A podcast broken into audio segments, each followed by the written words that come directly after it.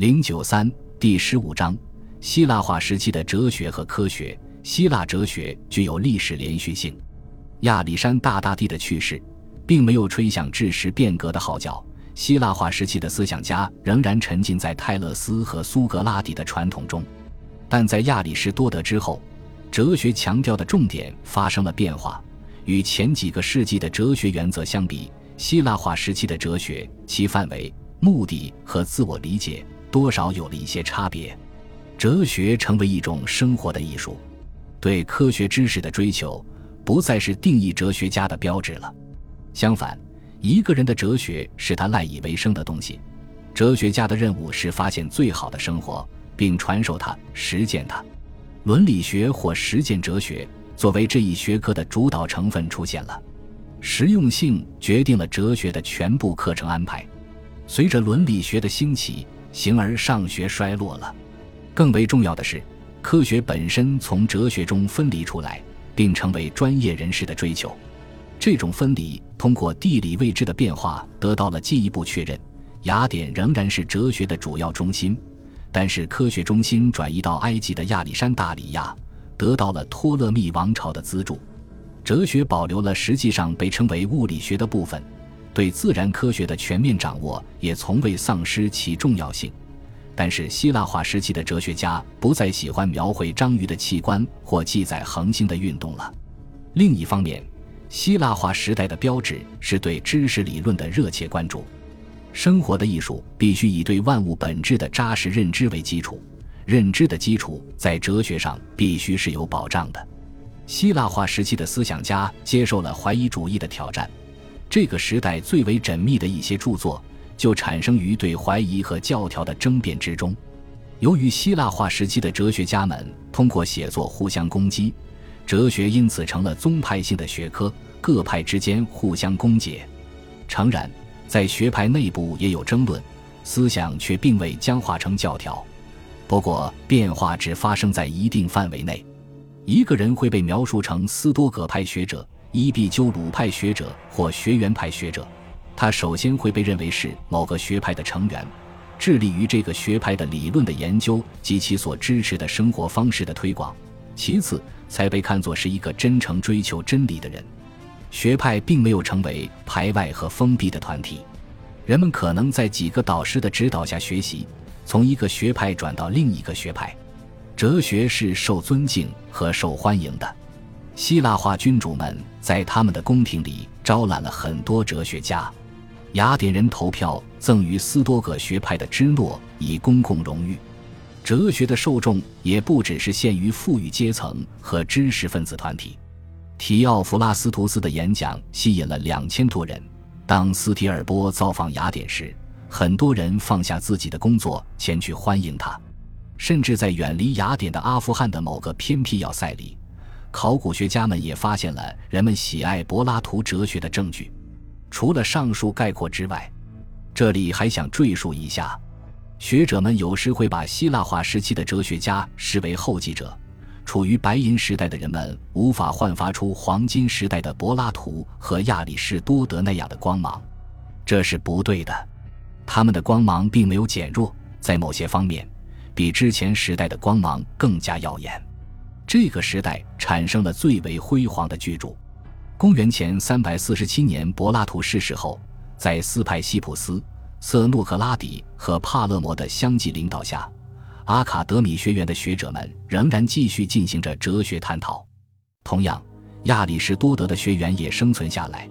提奥弗拉斯图斯继续了亚里士多德的事业，在他之后是兰普萨库斯的斯特拉波。但斯特拉波死后，学员便群龙无首了。在希腊化时代的大部分时间里，亚里士多德的哲学已是明日黄花，有影响，但是了无生气。柏拉图主义也死去了。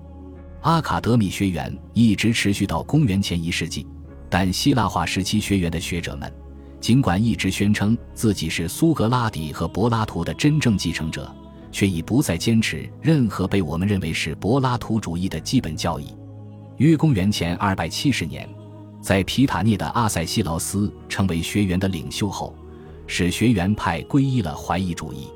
新学员是一个新的学派，在两个伟大领袖阿塞西劳斯和西兰尼的卡涅阿德斯的领导下，新学员派发展出一种全面否定和批评模式的哲学。在希腊化时代，具有创新性的哲学，既不在吕克昂学员，也不在阿卡德米学员，而是在两个新的地方：伊壁鸠鲁派的花园和斯多葛学派的柱廊。伊壁鸠鲁于公元前三百四十一年出生在萨摩斯岛。他的父母都是雅典人。公元前三百零七年，他终于在雅典定居下来，并一直在那里教学，直到公元前二百七十一年去世为止。以他名字命名的哲学学派可以概括如下：在伦理学方面是享乐主义，快乐是唯一的善；在物理学方面是原子论，宇宙是由在虚空中运动的微小颗粒组成的；在逻辑学方面是经验主义。我们所有的知识都完全建立在经验和知觉之上。伊壁鸠鲁派的谨慎众所周知，他们不鹦鹉学舌般的重复导师的话，也不克制对教义的创新。在公元前一世纪，罗马诗人卢克莱修写作了长诗《悟性论》，阐述了伊壁鸠鲁派的思想。在他眼里，伊壁鸠鲁是一个父亲，事物的发现者。他的诗歌忠实地追随了伊壁鸠鲁的思想。卢克莱修并不是在唤醒一种已被废弃的哲学，他所欣赏和描绘的体系仍然生机勃勃。同花园一样，柱廊也在雅典，但斯多葛柱廊的主要人物没有一个是雅典人。斯多葛学派的创始人芝诺来自塞浦路斯，于公元前三百一十年，芝诺抵达雅典，在斯多葛柱廊建立了学校。他的衣钵被阿苏斯的克林特斯承继和发展。克林特斯的继承人是克里希普斯，他也是从小亚细亚来到雅典的。正是他把斯多葛哲学发展成一种全面系统的哲学。据说没有克里希普斯就没有斯多葛哲学。斯多葛学派并不因循守旧，学派悠远的历史发展可以分为三个阶段，即早期、中期和后期。中期斯多葛学派从本质上改变了学派研究的重点内容，其主要代表人物是罗德岛的帕奈提乌斯和阿帕梅亚的波塞冬尼乌斯。后期斯多葛学派也是如此，这一点在公元一世纪和两世纪塞涅卡、伊壁克特图斯和马可奥勒留的著作中也有所反映。早期斯多葛学派在教义上也是一致的，也有一些脱离学派的人。其中最重要的是开俄斯的阿里斯顿，他的研究仅限于伦理学，他拒绝物理学，坚持认为辩证的推理像蜘蛛结的网，似乎展现了一些技巧，实际上却毫无用处。克里希普斯自己的很多观点不同于芝诺，也不同于克林推斯。他经常说他只需要学习理论，愿意为自己去发现证据。